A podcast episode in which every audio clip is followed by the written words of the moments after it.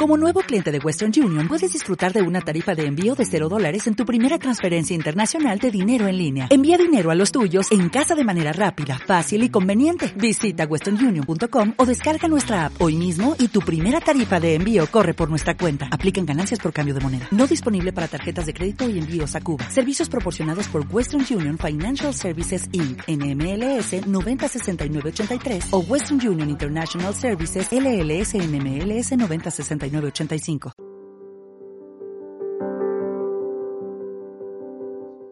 eh, lo tenemos ya, Hebreos capítulo 11, versículo del 24, dice, por la fe Moisés, ¿quién? Hecho ya grande, rehusó llamarse hijo de la hija de Faraón, escogiendo antes ser maltratado con el pueblo de Dios, que gozar de los deleites temporales del pecado, teniendo por mayores riquezas el vituperio de Cristo que los tesoros de los egipcios, porque tenía puesta la mirada en el galardón. ¡Wow! ¡Qué bonito pasaje!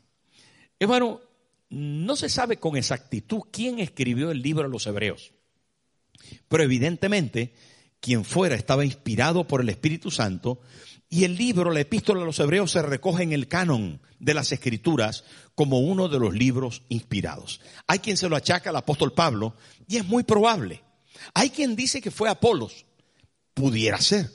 Pero fuera quien fuera, desde luego, la epístola a los hebreos engrandece a Cristo por encima de los ángeles, del sacerdocio, de los profetas, por encima del todo la ley del Antiguo Testamento y se levanta para hacernos saber que no solamente Cristo es el centro de las escrituras, sino el más importante, el único Señor y Salvador, suficiente dueño absoluto de nuestra vida.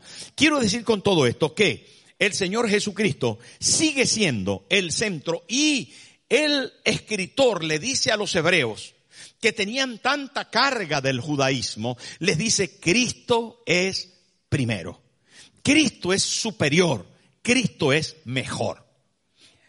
Digo todo esto a manera de introducción para hacerles saber que hay una corriente en el mundo evangélico, en el mundo cristiano, una corriente judaísta también se llama mesianismo, que intenta que los cristianos evangélicos puedan manejar los dos lenguajes, el lenguaje judaísta o algunas, no solamente el lenguaje, sino algunas costumbres, expresiones y formas de hablar que no ayudan en nada, que todo lo contrario, nos alejan de la esencia de Cristo.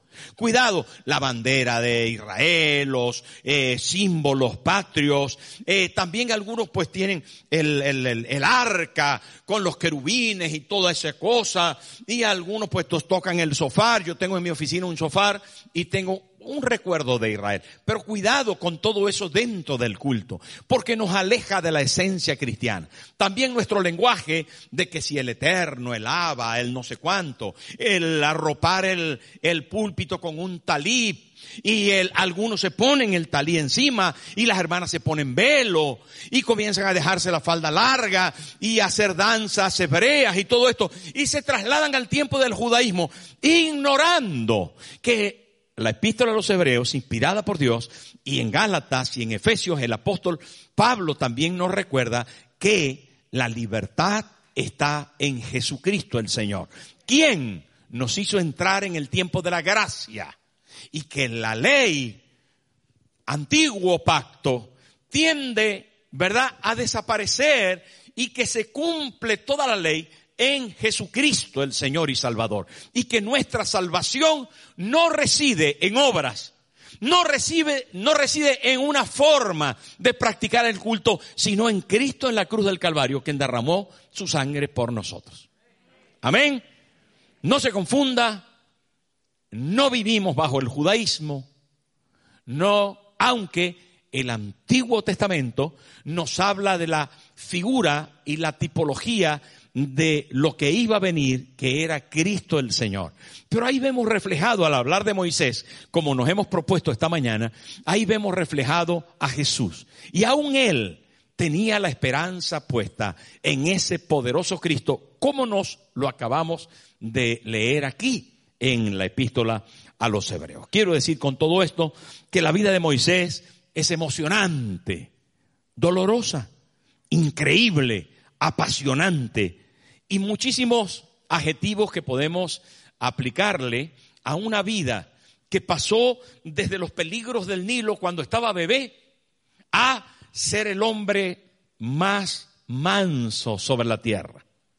Que pasó desde los placeres y profundas pasiones que podían haber en el palacio real del faraón a la búsqueda de Dios, allí en la soledad, encontrándose con la antorcha encendida y la palabra de Dios diciéndole, ¿has visto a mi pueblo en Egipto? Saben, hermano, Moisés sin duda tiene un carácter tan especial y es el único que se asemeja en su carácter a Cristo siendo sacerdote, profeta y rey. Así fue Moisés, una vida verdaderamente profunda, apasionante, significativa. En el seminario bíblico encontramos los 340, no 440, los 340.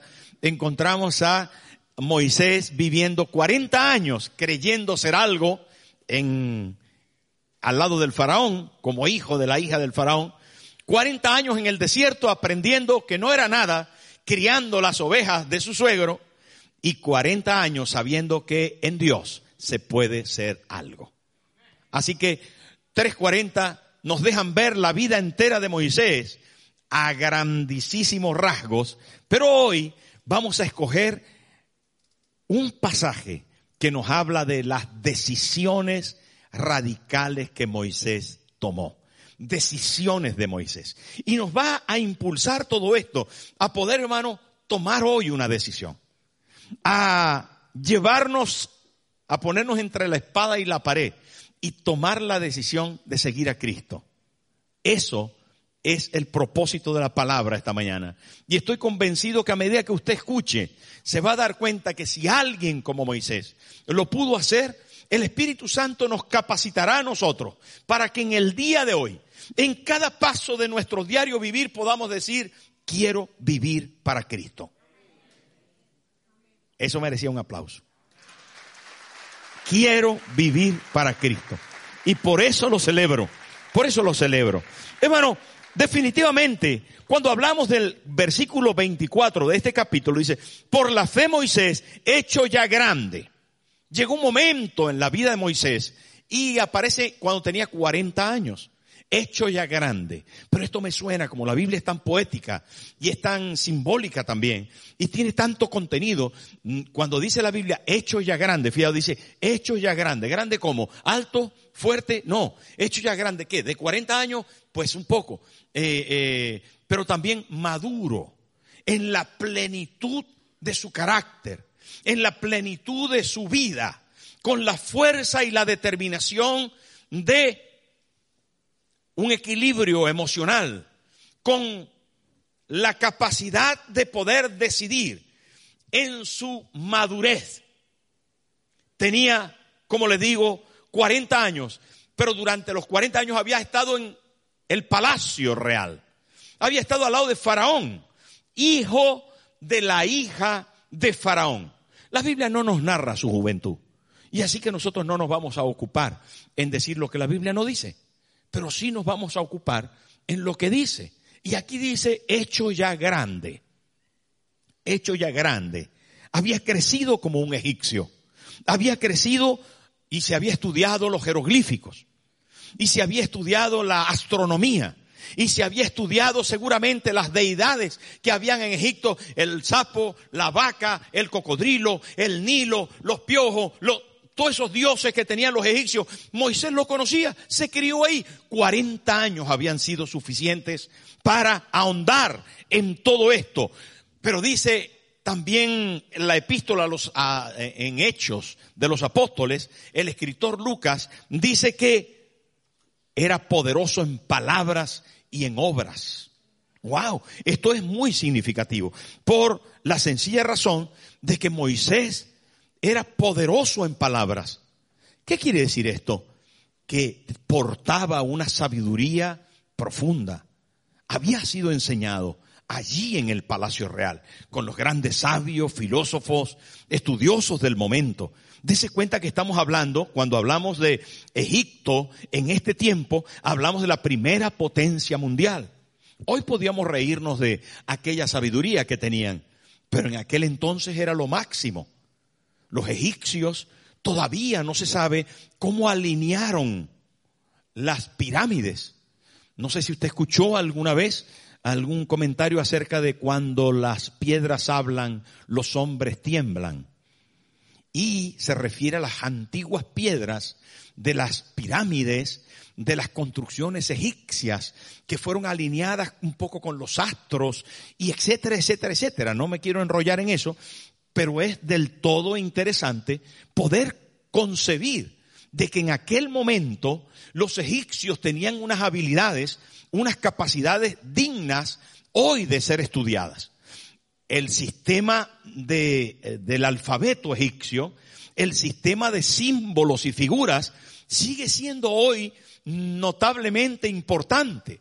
Tuve la oportunidad de ir con la pastora a Egipto y nos fuimos al Museo del Cairo y allí, hermano, hay vestigios no solo de la sabiduría, del adelanto que tenían en su momento, sino también de las riquezas que portaba el imperio egipcio vimos el carro de Tutankamón, de oro. Tenía un, carro de, tirado por caballos, claro, de oro entero, de oro macizo. Está ahí, en el Cairo, lo vimos. ¿Y saben qué? Su jabalina, su flecha, su tal, su arco, su espada, no sé qué, todo con puñal de oro. Lujo pero también muy buenos diseños, arte. ¿Quién no va a saber que los jeroglíficos son bonitos? Solamente que todo estaba mezclado con una simbología idolátrica. Tenga cuidado, paréntesis, paréntesis. Una vez, una tía de estas que tengo, tengo algunas tías especiales, y una tía mía fue con su novio a... Eh, fue con su novio a Egipto. Y yo no sé cómo, yo le, mm, le caí en gracia y nos trajo a Moreibe a mí, nos trajo un pergamino pintado de Egipto.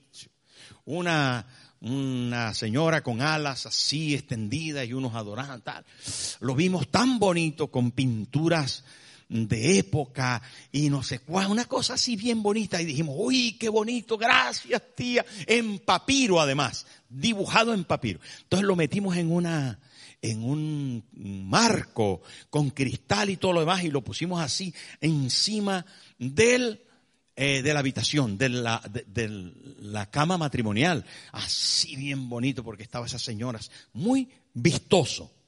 El caso es que no nos dejó dormir eso. ¿Por qué? Porque se mezclaba todo con la idolatría. Eso es una historia más larga que esta que les estoy contando. Si usted tiene eso, sáquelo de su casa. ¿Sabe por qué? Repito, porque Egipto estaba imbuido en una idolatría ancestral peligrosa, donde se mezclaba el espiritismo, el ocultismo, donde se mezclaban cosas feas. Acuérdese que trabajaban con la muerte.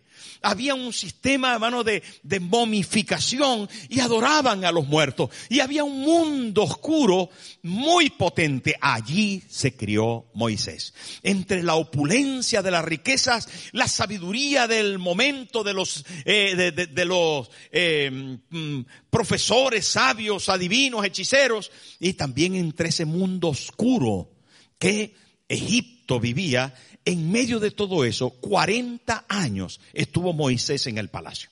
Con todo esto, ¿qué les quiero decir? Que en ese tiempo, cuando Moisés tenía 40 años y que era una persona especial, digo otra vez, educado, era el hijo de Termutis, la hija del faraón. Y se cree que era el único hijo que tenía Termutis. Pero además, la historia dice que en ese momento Faraón no tenía hijos varones y que pudo haber sido que Moisés llegara a heredar el trono de Egipto siendo Faraón. No obstante, él prefirió otra cosa. Quiero decir que la notable habilidad de Moisés queda patente en las escrituras. Queda patente porque Moisés, hermano, legisló Israel. Moisés dirigió a un pueblo de casi dos millones de personas por el desierto. Moisés, queridos hermanos, deja además patente el hecho de que era una persona destacable cuando escribe pasando el mar, escribe una canción y comienzan a cantar el cántico de Moisés. Caballo y jinete hecho a la mar. ¿Quién no se acuerda de eso? Si lo hemos danzado aquí un montón de veces. La cosa es que también escribió el Salmo 90. Sí, otro de los salmos que no todos los escribió David, sino también fue Moisés.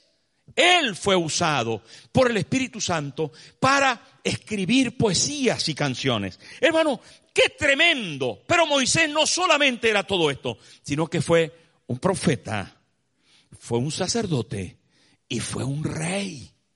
Rey en Israel. Él gobernó profetizó para el pueblo de Israel y profetizó cosas tan extraordinarias. Dijo, por ejemplo, entre sus profecías, llegará el tiempo, llegará el tiempo en que todo Israel será profeta.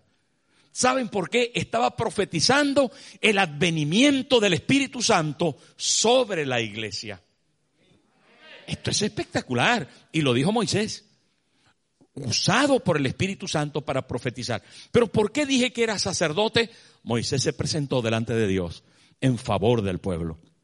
Y no lo hizo una vez. Subió al, al monte Sinaí y allí estableció una relación con Dios en favor de Israel. Por lo tanto, hermanos, cuando hablamos de Moisés, no estamos hablando de un vil y menospreciado. Sí, ya lo sé, que hemos repetido una y otra vez que Dios escogió lo vil y menospreciado para avergonzar a lo sabio y a lo entendido. Porque lo dice la palabra. Pero en este caso, y de forma especial, Moisés no era cualquier persona. Moisés era un sabio.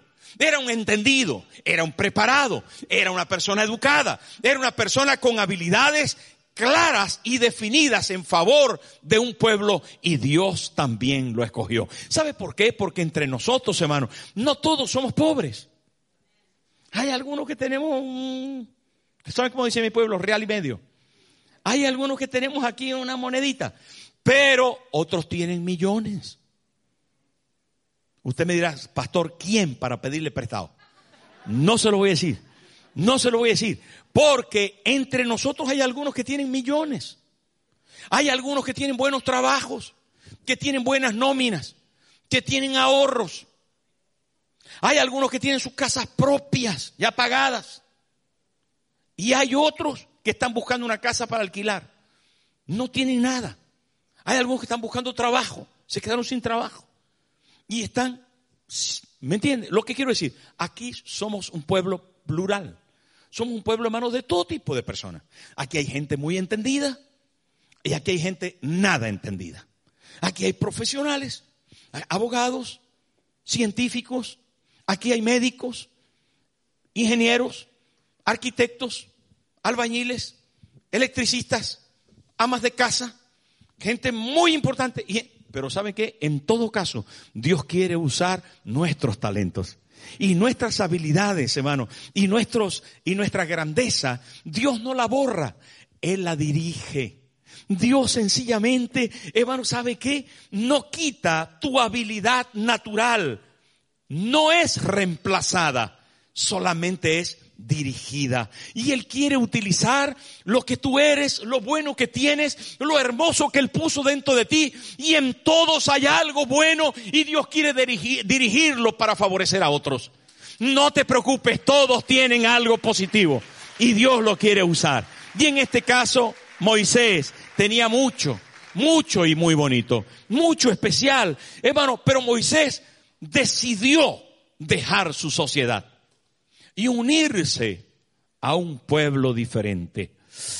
Wow, y cuando Moisés tomó la decisión nos reta para que en esta mañana tomemos una decisión. Moisés decidió dejar lo que tenía. ¿Qué? ¿Tú estás loco? No. No, dijo Moisés, yo sé lo que hago. Hermano, impresionante. ¿Usted sabe lo que es dejar la casa real? ¿Dejar de vivir en el palacio de Faraón? ¿Usted sabe lo que, mire, fuimos, repito, con la pastora Moreira y nos adentramos en algunos templos. Las columnas, las columnas de los templos en Egipto, entre cuatro no las podemos abrazar, entre cuatro personas. Una columna gigantesca de 20 metros de alto y un despliegue de columnas de casi 20 metros de alto, hermano. Imagínense esas construcciones, duran hasta hoy. Son impresionantes. El colorido que todavía se puede descubrir en algunas paredes. Los suelos de mármol blanco. Hermano, la construcción. Ya les hablé del carro del Tutankamón y del faraón. La primera potencia del mundo. A la orilla de un río más grande del mundo en aquel momento descubierto. Ya les dije que solo le gana el Amazonas por 70 metros. Pero el Nilo regaba todo el territorio egipcio, dejando ese aluvión que es súper fértil para los cultivos. Hermano, era el semillero del mundo de aquel entonces. Egipto era una potencia impresionante y Moisés dijo, lo dejo. ¿Qué es eso? ¿Pero qué es eso? ¿De qué nos habla la Biblia en este caso? ¿Qué está pasando aquí? Hermano, dejó conocidos, familia, a la noble mujer que decidió sacarlo del agua y criarlo en el palacio real. ¿Cómo se puede hacer eso? ¿Qué razones tendría Moisés para dejar la opulencia de las enormes columnas y los suelos de mármol, las vajillas de oro y el amor de una madrastra que le dio todo el cariño? ¿Qué le movió para tomar esa decisión? Amigos que durante 40 años le acompañaron, estuvieron con él, disfrutaron juntos de los tiempos de juventud del vino mejor servido, de las camas cómodas que habían allí en el palacio y de las blancas y morenas que le soplaban con alguna palmera. ¿Saben, hermano? ¿Qué es esto? ¿Qué es esto de lo que nos habla Hebreos? ¿Qué dice? Que Moisés, hecho ya grande, rehusó llamarse hijo de la hija de Faraón. Hermano, para juntarse con un pueblo esclavo. Pero si el pueblo de Israel estaba haciendo ladrillos, pero si el pueblo de Israel eran unos nómadas que habían venido al territorio egipcio y que eran todos pastores y los egipcios los rechazaban por ser pastores, porque olían a oveja. ¿Usted sabe lo que huele el rabo en oveja? Feo. Y cuando la Biblia dice que ellos se presentaron, lo vimos aquí, que ellos se presentaron delante de José y José quiso prepararlos para enfrentarse a Faraón y que les dieran un territorio donde ellos vivir, y José les dijo, digan que son pastores de ovejas como realmente lo son. Digan la verdad, que son pastores, porque Egipto no quiere a los pastores de ovejas. Aquí cae mal porque la gente que huele a ovejas no quieren los egipcios tenerlos cerca. Y ellos dicen, nosotros, tus siervos somos pastores de ovejas. Entonces es mejor ponerlos lejos, en la tierra de Gosén. En cambio, nuestro Señor Jesús es el buen pastor que su vida da por las ovejas. ¿Qué diferencia? ¿Veis, hermano? La simbología bíblica, pero allí está Moisés rechazando una cultura entre comillas, adelantada, avanzada, moderna, riquezas, buen nombre, fama y fortuna, por unirse a un pueblo nómada, criador de ovejas, esclavos, sometidos y sojuzgados por el imperio, no solamente esclavos con cadenas en las manos, ya después de todo ese tiempo, esclavos con cadenas en el alma. Y lo evidencian cuando Moisés habla con ellos, cuando lo condenan por liberarles del egipcio que estaba maltratando a uno de ellos. Hermano, dejan ver su esclavitud cuando en el desierto anhelan los ajos y las cebollas de Egipto. Dejan ver su esclavitud en el alma, porque el problema de la esclavitud por cierto, tenemos 27 millones, aproximadamente 27 millones de esclavos en la tierra todavía. Hay gente que cuando le dan la libertad no sabe cómo vivir, porque la esclavitud se mete, el hierro de las cadenas se clava en el alma. Voy a contarles una historia. La familia llegó de Cuba y tenía poquitos días. Y una de las niñas que tenía 12, 13 años, cuando salió a la calle la primera vez, se metió a la casa llorando y le dijo a su papá, hay muchos coches. Fueron al Carrefour de aquí de las Rosas y cuando entraron, arrancaron a llorar. ¡Ah! De ver tanta comida junta. Yo estuve en su pueblo en Cuba. Yo estuve en su pueblo. Y es un pueblo de pocas casas, hermano. No me extraña que en el Carrefour se echaran a llorar. Es que la esclavitud se lleva dentro. Y cuando Moisés, hermano, deja el palacio real del faraón y de su hija y decide irse con el pueblo de Dios, que eran esclavos, estaba tomando una decisión muy importante, pero no menos sabia. ¿Me estoy explicando? Porque aquí dice Hebreos, dice, por la fe Moisés, hecho ya grande, rehusó llamarse hija de la hija del faraón. Lo primero que hizo Moisés es rehusó. Dijo, no más. Por todas las razones que él tenía, que se las voy a dar a continuación. Pero lo primero que hizo Moisés es rehusó. No quiero ser de ahí. Pero el versículo 25 dice, escogiendo antes ser maltratado con el pueblo de Dios es que su decisión tenía consecuencias. Le iba a decir, tenía amiga. También. Era duro.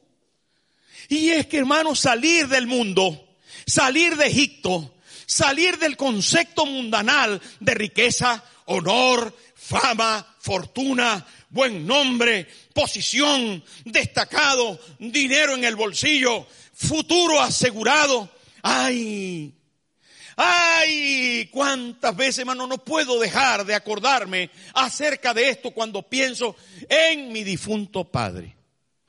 Todo esto lo he hecho para ustedes. Decía, ¿sí o no, madre? Esto lo he hecho para ustedes.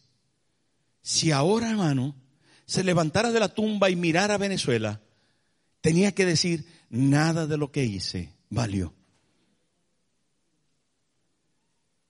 Es impresionante poder pensar que las riquezas de este mundo son pasajeras, efímeras. Y lo dice ahí la palabra, hermano. Son, ¿sabe qué dice el versículo 25? Dice, escogiendo antes el maltratado con el pueblo de Dios que gozar de los deleites, ¿qué? Dígamelo usted, deleites. Es temporal la riqueza de este mundo. Es temporal tus garantías. Es temporal las garantías que te da el seguro que te pueden contratar. Es temporal lo que el banco te dice. Es temporal lo que algunos te ofrecen. Es temporal las pasiones juveniles. Son temporales las ganas que tienes de no sé qué. El viaje, el coche, la, es temporal.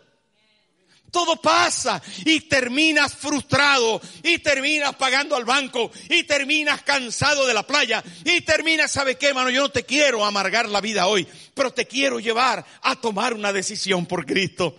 Eterno, bueno, santo, justo, para siempre. Eso es lo que quiero hacer en esta mañana. Hermano, Moisés decidió. La Biblia habla de la esclavitud.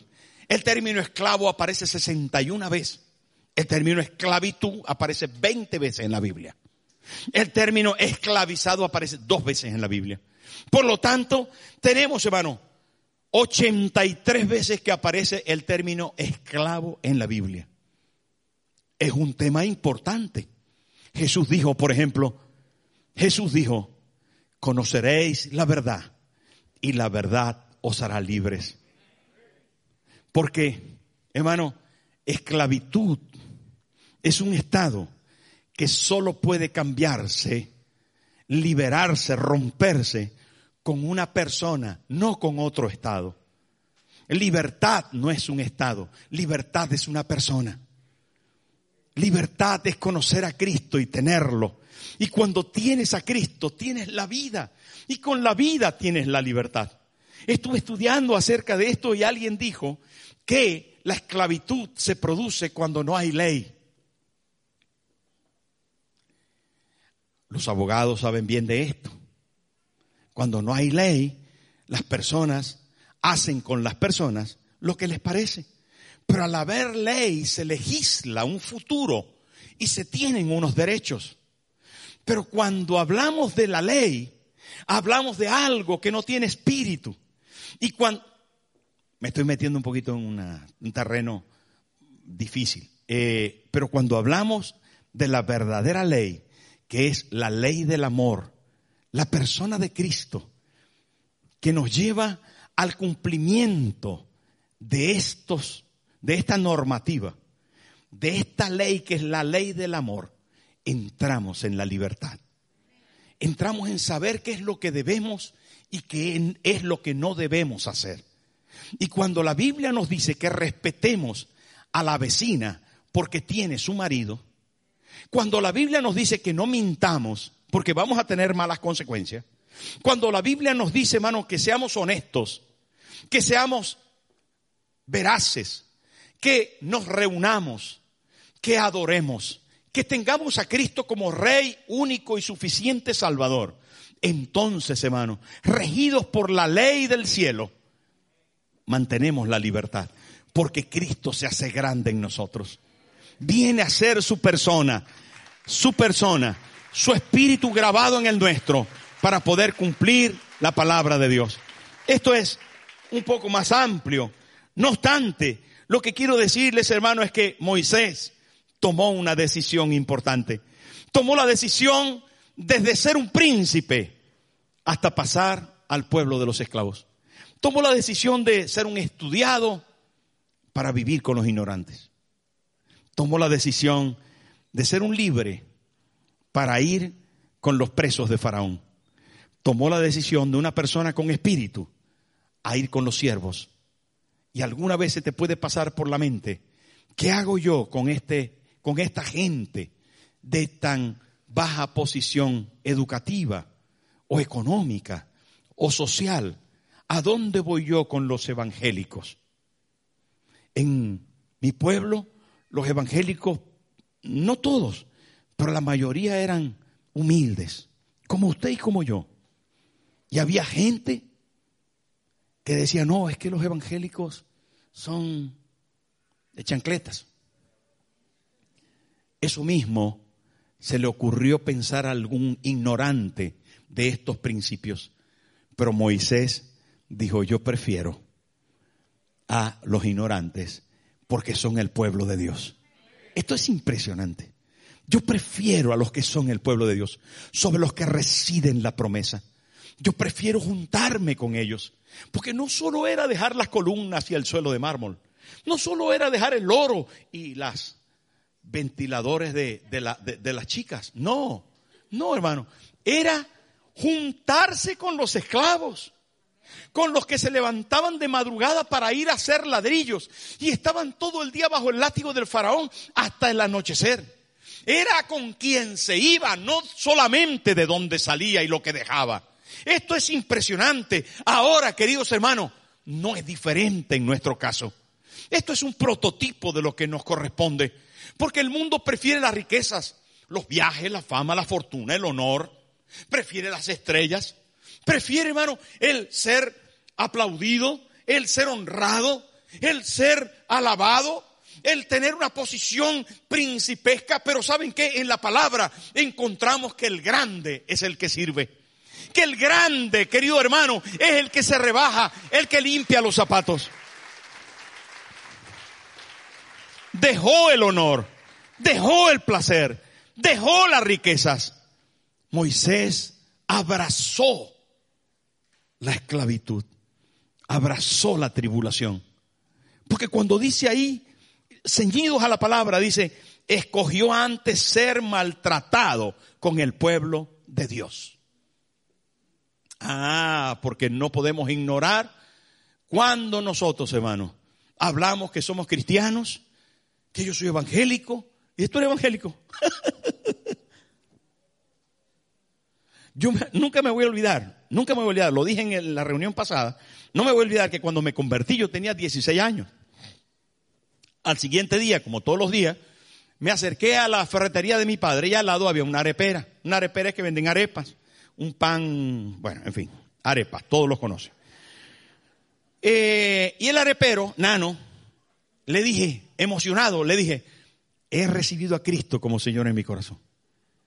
Ahora soy evangélico. Y me dijo, ¿tú evangélico? Te voy a echar, porque la gente habla así en mi pueblo, ¿no? Te voy a echar tres meses para que estés ahí. De aquí a tres meses ya no vas a seguir. Tres meses cuando más. Tú evangélico no te creo. Eso hace 42 años, Moriva. 42 años, hermano. Y sigo aquí, evangélico.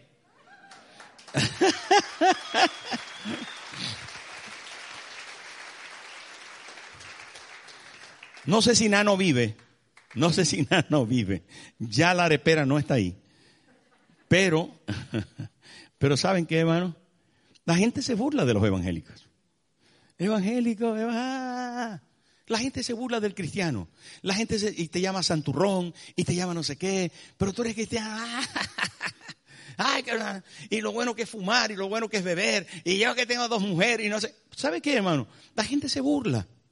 La gente se burla y te maltrata por eso allí habla del vituperio de Cristo. Es la contrariedad, la oposición, la desventura, la desgracia que en algún caso alguien tiene que vivir por causa de su elección. Pero hemos sido llamados a tomar una elección de vida, a saber qué es Egipto y saber qué es Israel a conocer, hermano, lo que es el mundo y a ver a Cristo de cerca y tomar una decisión, cueste lo que cueste. Y ahí está Moisés diciendo, yo prefiero estar con el pueblo de Dios. Yo prefiero las promesas. ¿Dónde basó esto? Hermano, escúcheme, ¿dónde basó esta promesa? ¿Dónde basó esto para sufrir el vituperio? ¿Dónde? ¿Dónde podemos entender que Moisés tenía la mirada. Escúcheme, ya le dije que Moisés tenía unos recursos educativos importantes y que había sido bien formado. Lo corroboramos cuando hablamos del Pentateuco, que son los cinco primeros libros de la Biblia. Génesis, Éxodo, Levítico, Número y Deuteronomio. Fueron escritos por Moisés, inspirados por el Espíritu Santo.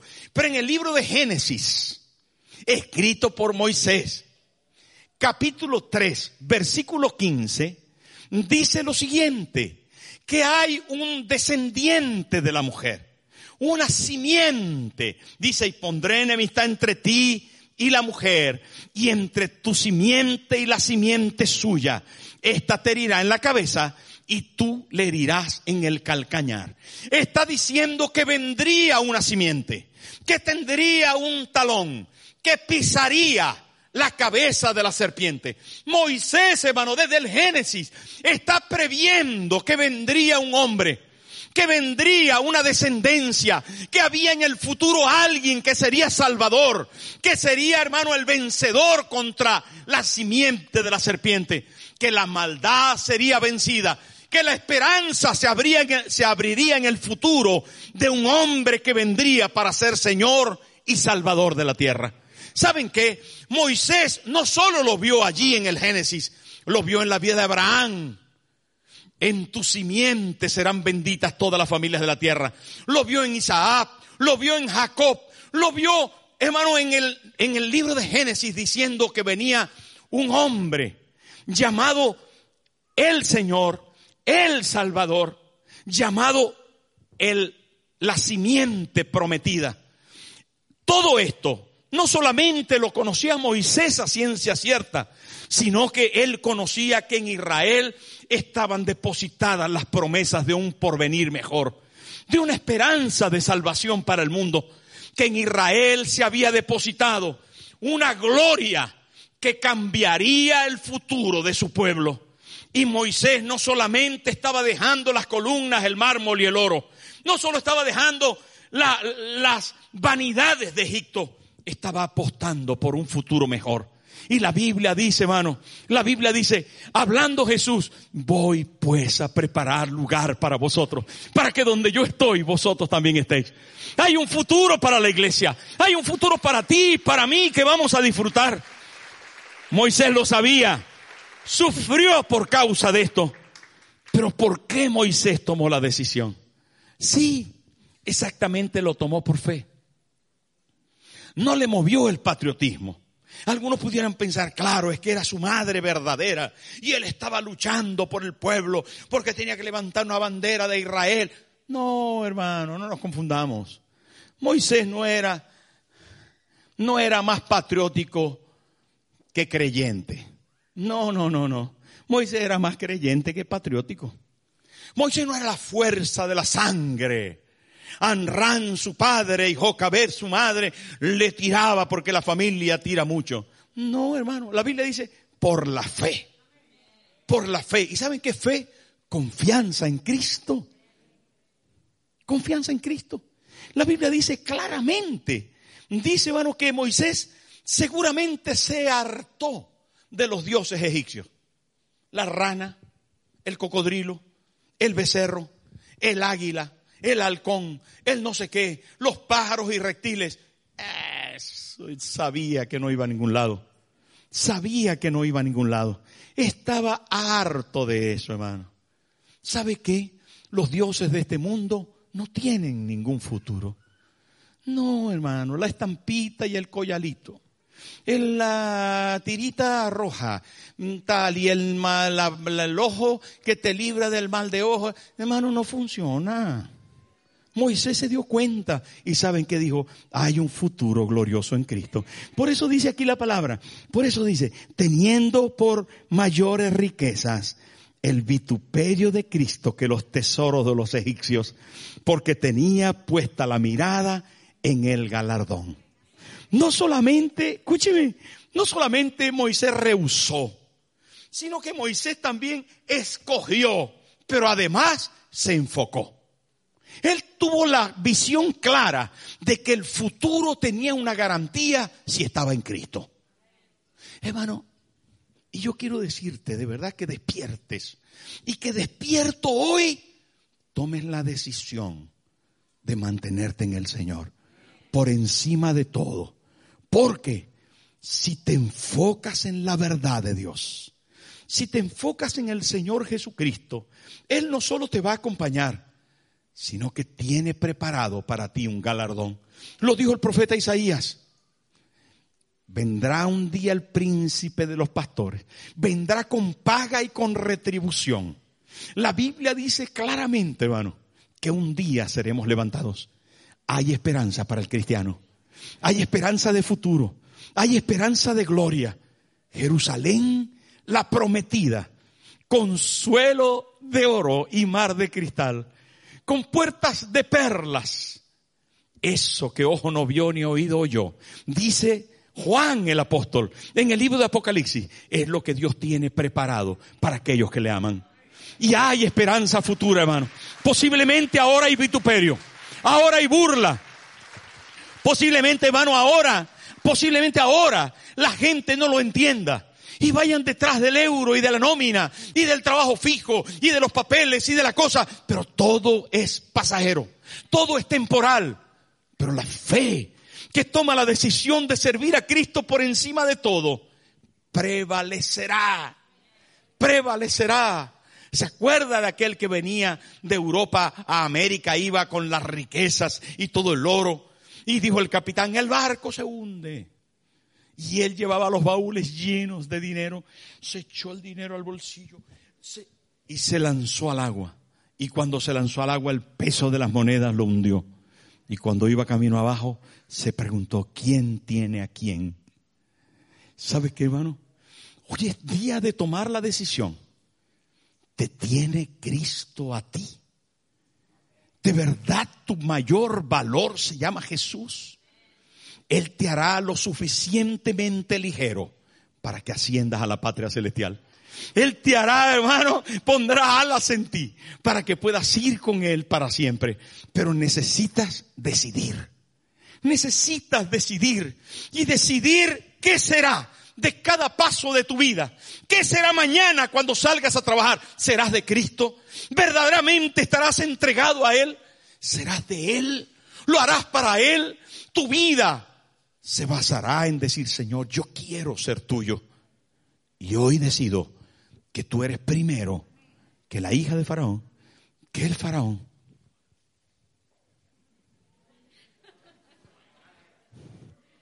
Tú eres primero, Señor. Y yo quiero ser como tú. Jesús de Nazaret. Yo quiero ser como tú.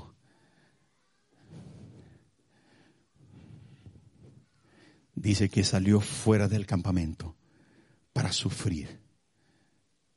Salió fuera del campamento. Así dice en Hebreos en el capítulo 13. Es tan bonito eso. Pero lo dejamos para otra oportunidad. Pero Él sufrió por nosotros. No es mucho que nosotros suframos por Él temporalmente, porque la eternidad nos está esperando. La eternidad nos está esperando. Así que, ay, pastor, no pude ir de vacaciones. Ay, pastor, tengo un dolorcito. Pastor, tengo una pérdida. Pastor, ¿sabe qué? Tranquilo. El sufrimiento en Cristo te asemeja a Él. El sufrimiento de Cristo te recuerda que Él lo hizo para que un tiempo mejor viniera. Tenemos que ser como Él. Y es una decisión, una decisión de cada uno. Póngase en pie, póngase en pie, es una decisión de cada uno. Cierre sus ojos.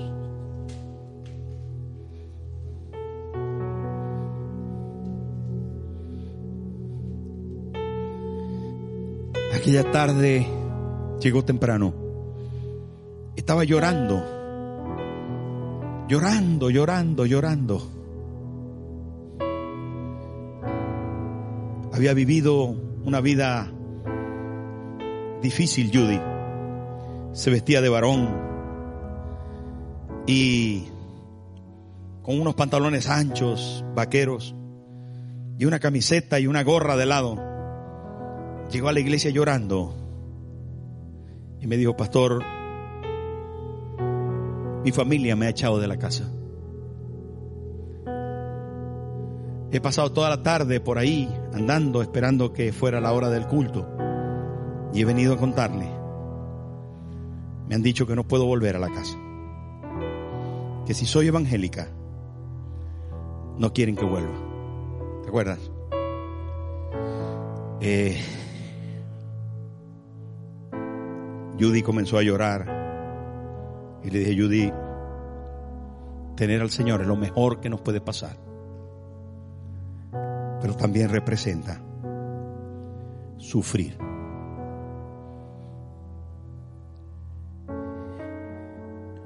Judy siguió en la iglesia. Se fue a vivir con una hermana de la iglesia. Su familia la rechazó. Recuerdo que un día hicimos una pesca para invitar a personas y ella alquiló un camión y trajo el camión lleno de gente. Cerca de 60 personas en el cajón del camión para ganado. Metió la gente que invitó. Le puso una escalerilla para que bajaran. Judy sirvió al Señor con todo el corazón. Saben, hermano, servir a Dios, tener a Cristo como Señor y Salvador no es fácil. No es fácil. Mantenerlo como dueño no es fácil. Hay que dejar Egipto. Y eso ya de por sí es un quebrantamiento. Pero encima hay que juntarse con los hermanos. Hay que juntarse con los hermanos. Y ese es otro quebrantamiento. Porque no es fácil convivir con los evangélicos. No es fácil. Pero hay otra cosa, que esto hay que hacerlo hasta el final. Y hoy es un buen día, viendo a Moisés, de decir, yo quiero Señor, yo quiero Señor, elegirte a ti. Yo quiero elegirte a ti. Yo quiero ser como tú, Señor. Yo quiero vivir para ti. Yo quiero amarte y escogerte a ti. Escogerte a ti. Mi Señor y mi Salvador. Que seas tú mi razón de vivir. Seas tú mi único dueño. No importa lo que el mundo diga. No importa los vituperios de la gente. Yo te escojo a ti. Jesús. Jesús, Jesús. Jesús. Dígase, hermano. Ponga su mano derecha en el corazón y dile, Señor Jesús, te escojo a ti. Hoy decido por ti. Tú eres mi vida y mi razón. Tú eres mi futuro y mi presente, mi seguridad, mi provisión, mi salud. Tú eres mi todo. Te escojo a ti, Señor.